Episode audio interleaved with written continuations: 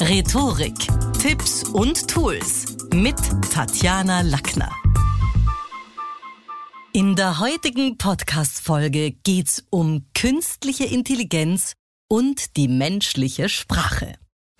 Also klar ist, dass die Industrie 4.0 unsere Lebensumstände, ja auch die Art, wie wir, wie wir kommunizieren, wie wir studieren und denken, völlig verändert hat. So diesen technischen Analphabetismus, den kann sich heute in Wirklichkeit niemand mehr leisten. Und wenn man sich's anschaut, ein Studium, ich denke das oft bei meinen Studierenden, ohne Computer oder ohne iPad ist heute kaum noch zu organisieren, weil die Hausarbeiten und die Noten, alles wird irgendwie online kommuniziert. Die Art, wie wir also durch neue Medien denken gelernt haben, beeinflusst auch unsere Sprache. Und dieses Rennen hat längst begonnen. Also die Frage, sprechen Computer unsere Sprache oder wir langsam die ihre? Wie lernen zukünftige Generationen ihre Muttersprache? Denn ganz viele lernen sie ja von Computersoftware im Laufstall. Man muss sich vorstellen, vor einigen Jahrzehnten haben wir Menschen den Computern das Reden beigebracht. Heute ist es so, und ich meine, es gibt viele Babyspiele, Software und Avatar-Technologie zuhauf, ist es so, dass viele ihre ersten Worte dank einer Babysoftware machen. Also eigentlich, ja, die ersten Worte vom Computer lernen. Und eben, diese Avatar-Technologie hat in den letzten Jahren enorm aufgeholt und wir wissen es von Experten, dass Metaverse bald erlebbar für alle vor der Tür steht und das wird uns noch in Staunen versetzen. Alles, was die Gedanken beeinflusst, jede Reise, auch wenn wir sie virtuell tun, wirkt direkt und weiter auf unsere Sprache.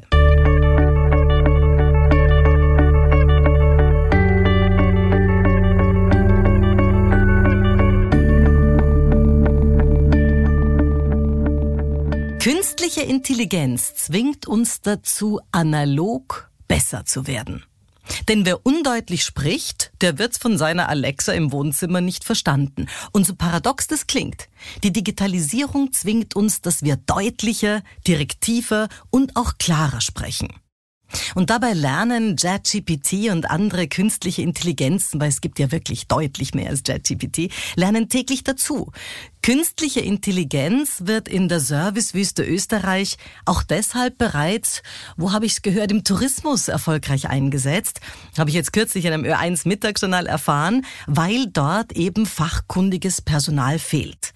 Und ein weiterer Vorteil ist wohl auch, dass viele in unserem Land ja nicht nur das Gefühl haben, dass sie service-minded Berater antreffen, sondern es wird ja auch immer wieder von der Servicewüste gesprochen.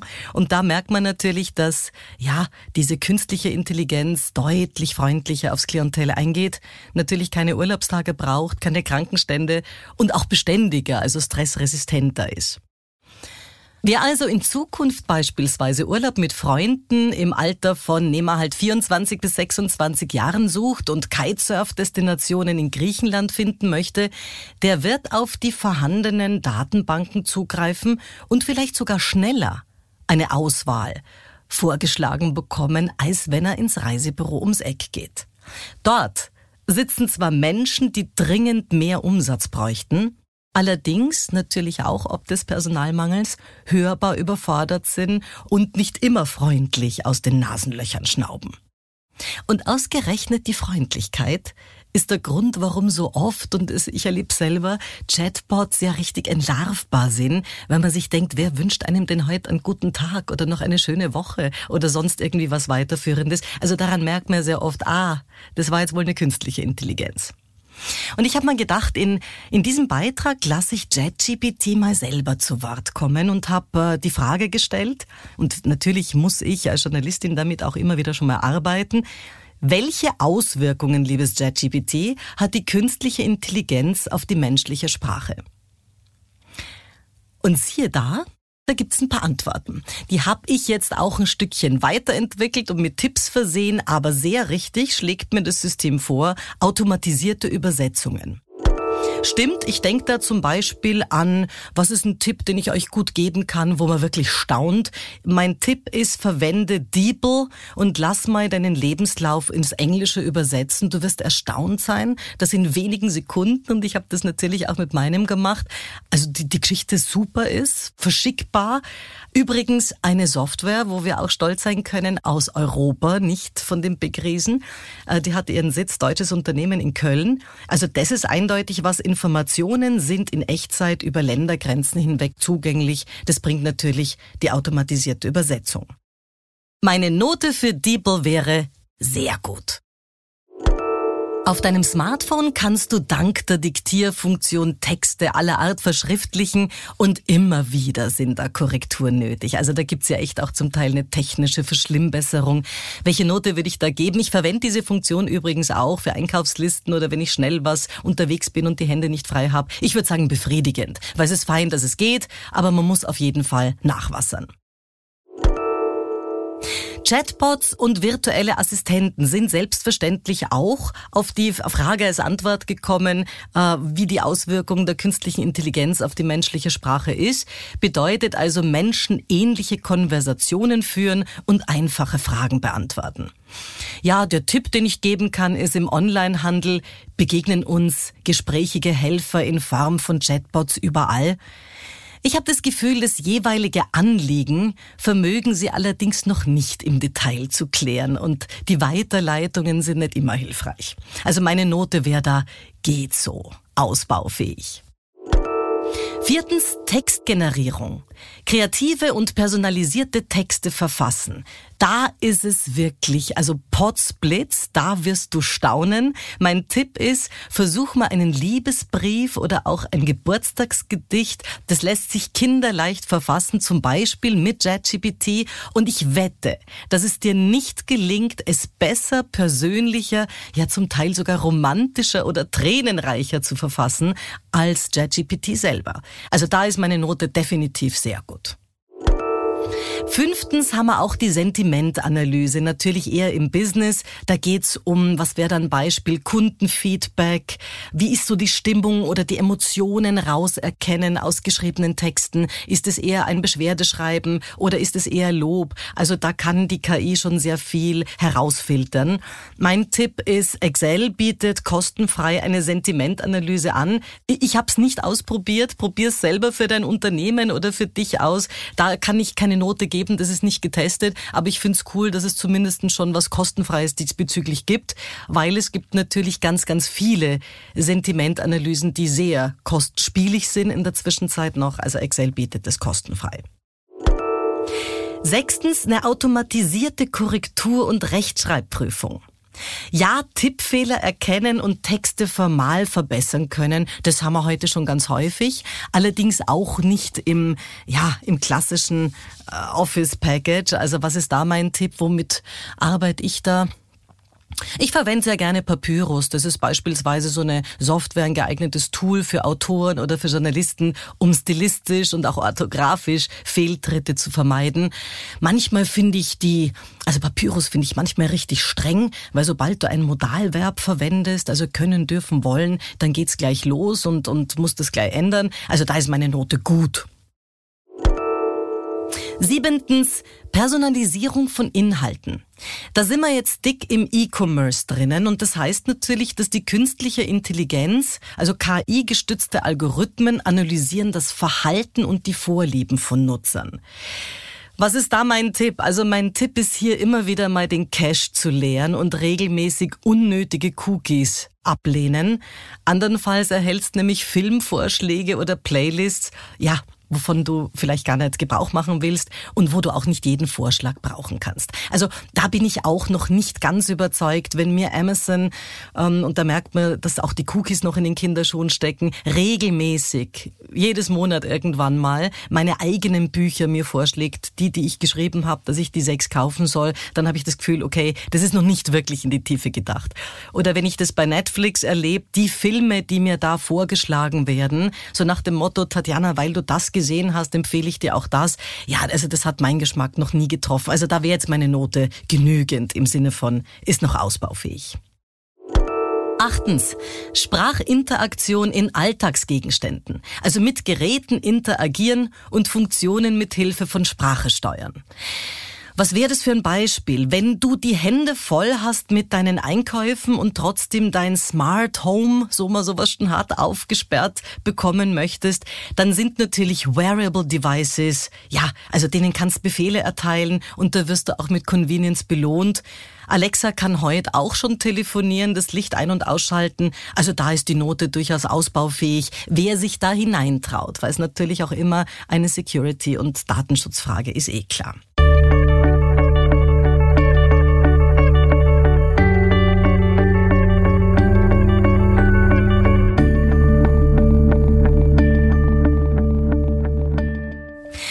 Wenn wir da jetzt über die künstliche Intelligenz sprechen, dann müssen wir ja wahrscheinlich auch mal drüber reden, wo der Begriff eigentlich herkommt. Der Begriff künstliche Intelligenz wurde vor 70 Jahren vom Informatiker John McCarthy ersonnen. Und zwar schlicht und ergreifend deswegen, weil der Fördermittel für einen Forschungsantrag einholen musste oder einholen wollte. Und als Teildisziplin der Mathematik bedeutet Informatik eigentlich den Ursprungsquell der sogenannten Artificial Intelligence. Heute ist KI, also künstliche Intelligenz zu Deutsch, in aller Munde und wirft neben einem hippen Lebensdesign ja, ich finde schon noch eine ganze Menge an Fragen auf, was Urheberrechte betrifft, KI als Plagiator. Das ist wohl auch der Grund, warum sich die Europäische Union aufgerafft hat, so eine KI-Gesetzgebung ähm, jetzt dieser Tage auf die Straße und für uns alle erlebbar zu machen. Weil ich glaube schon, dass da auch einiges noch geklärt werden muss. Nicht zuletzt für mich im universitären Bereich, wie sehr sind denn Lehrmittelerlaubnis bei Prüfungen und der korrekte Umgang mit falschen Antworten? Wie gehen wir damit um, wenn ich jetzt plötzlich eine Hausarbeit bekomme, die eigentlich KI generiert ist? Also auch so ein bisschen ein Thema. Nach dem gestarteten Prozess das müssen wir uns auch immer vor, vor Augen halten, äh, haben mir selbst die Programmierer bestätigt, dass sie nicht mehr kontrollieren können, was der Algorithmus hinter der künstlichen Intelligenz aus der bereitgestellten Lernliteratur zum Beispiel für eigene Schlüsse gezogen hat. Es ist ja doch ein selbstlernendes Vehikel was so ein bisschen mich in der Physik an den Spaghetti-Teller erinnert. Also wenn du aus so einem Spaghetti-Teller, der für einen Physiker oder auch einen Informatiker beschreibbar ist mit sämtlichen Dingen, eine Nudel rausziehst, dann kriegst du die nie wieder so zurück. Und das ist offenbar auch so ein bisschen was bei dieser, ja, die Geister, die wir riefen.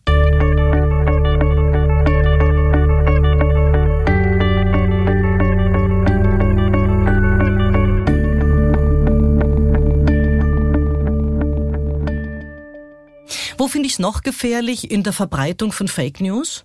Also das, das ist nicht nur im Kleinen ein Thema, sondern wir wissen, dass wir heute unseren Chef Dinge sagen lassen können, die hat er vielleicht von wegen Deepfake noch nicht einmal gedacht. Und ich finde, es schwächelt massiv bei einer ganz einfachen Frage. Ich habe das jetzt auch hier für dich mit JetGPT ausprobiert. Ich habe hier gerade die Frage eingegeben, wer ist Tatjana Lackner? Und was sagt mir JetGPT? Tatjana Lackner wurde am 13. August 1972 in Wien, Österreich geboren. Wow, falsch. Also es stimmen weder Tag noch Monat noch Jahr und selbst die Stadt und das Land sind falsch. Also einzig stimmt, dass ich geboren wurde. Bravo. Also da merkt man, da fehlt noch ganz, ganz viel. Weiter schreibt das Ding, Moment, ich lese vor, sie absolvierte eine Ausbildung zur diplomierten Legasthenie-Trainerin und hat die Lackner University äh, erfunden und entwickelt das Lackner System. Also da stimmt jetzt übrigens inhaltlich gar nichts mehr. Also was ich zeigen will, so ein bisschen auch, ist, niemand weiß, wie die jeweiligen Ergebnisse selbstlernend entstehen und das sollte uns schon bei aller Begeisterung, die natürlich auch ich habe, aber sollte uns schon auch zwischendurch nachdenklich stimmen.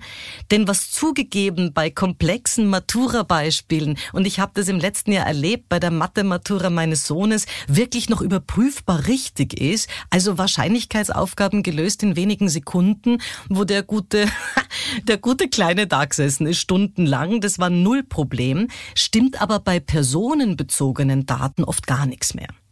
Also bislang galt ja für uns im, im universitären Bereich Wikipedia und Co. nicht als zulässige, verlässliche Quelle im akademischen Kreis. Im Vergleich zur ja, zu ChatGPT oder auch einigen anderen KIs, mutet aber dann selbst Wikipedia noch verlässlicher an. Richard David Brecht hat da jetzt auch kürzlich in dem Zusammenhang davor gewarnt, und ich finde, da hat er schon auch recht, dass die künstliche Intelligenz nichts mit freiem Willen zu tun hat, mit Verstehen oder mit Intelligenz. Und Albert Einstein, der uns schon zu Lebzeiten den Satz in Stammbuch geschrieben hat. Was hat er gesagt? Ich fürchte mich vor dem Tag, an dem die Technologie unsere Menschheit übertrifft. Auf der Welt wird es dann nur noch eine Generation aus Idioten geben.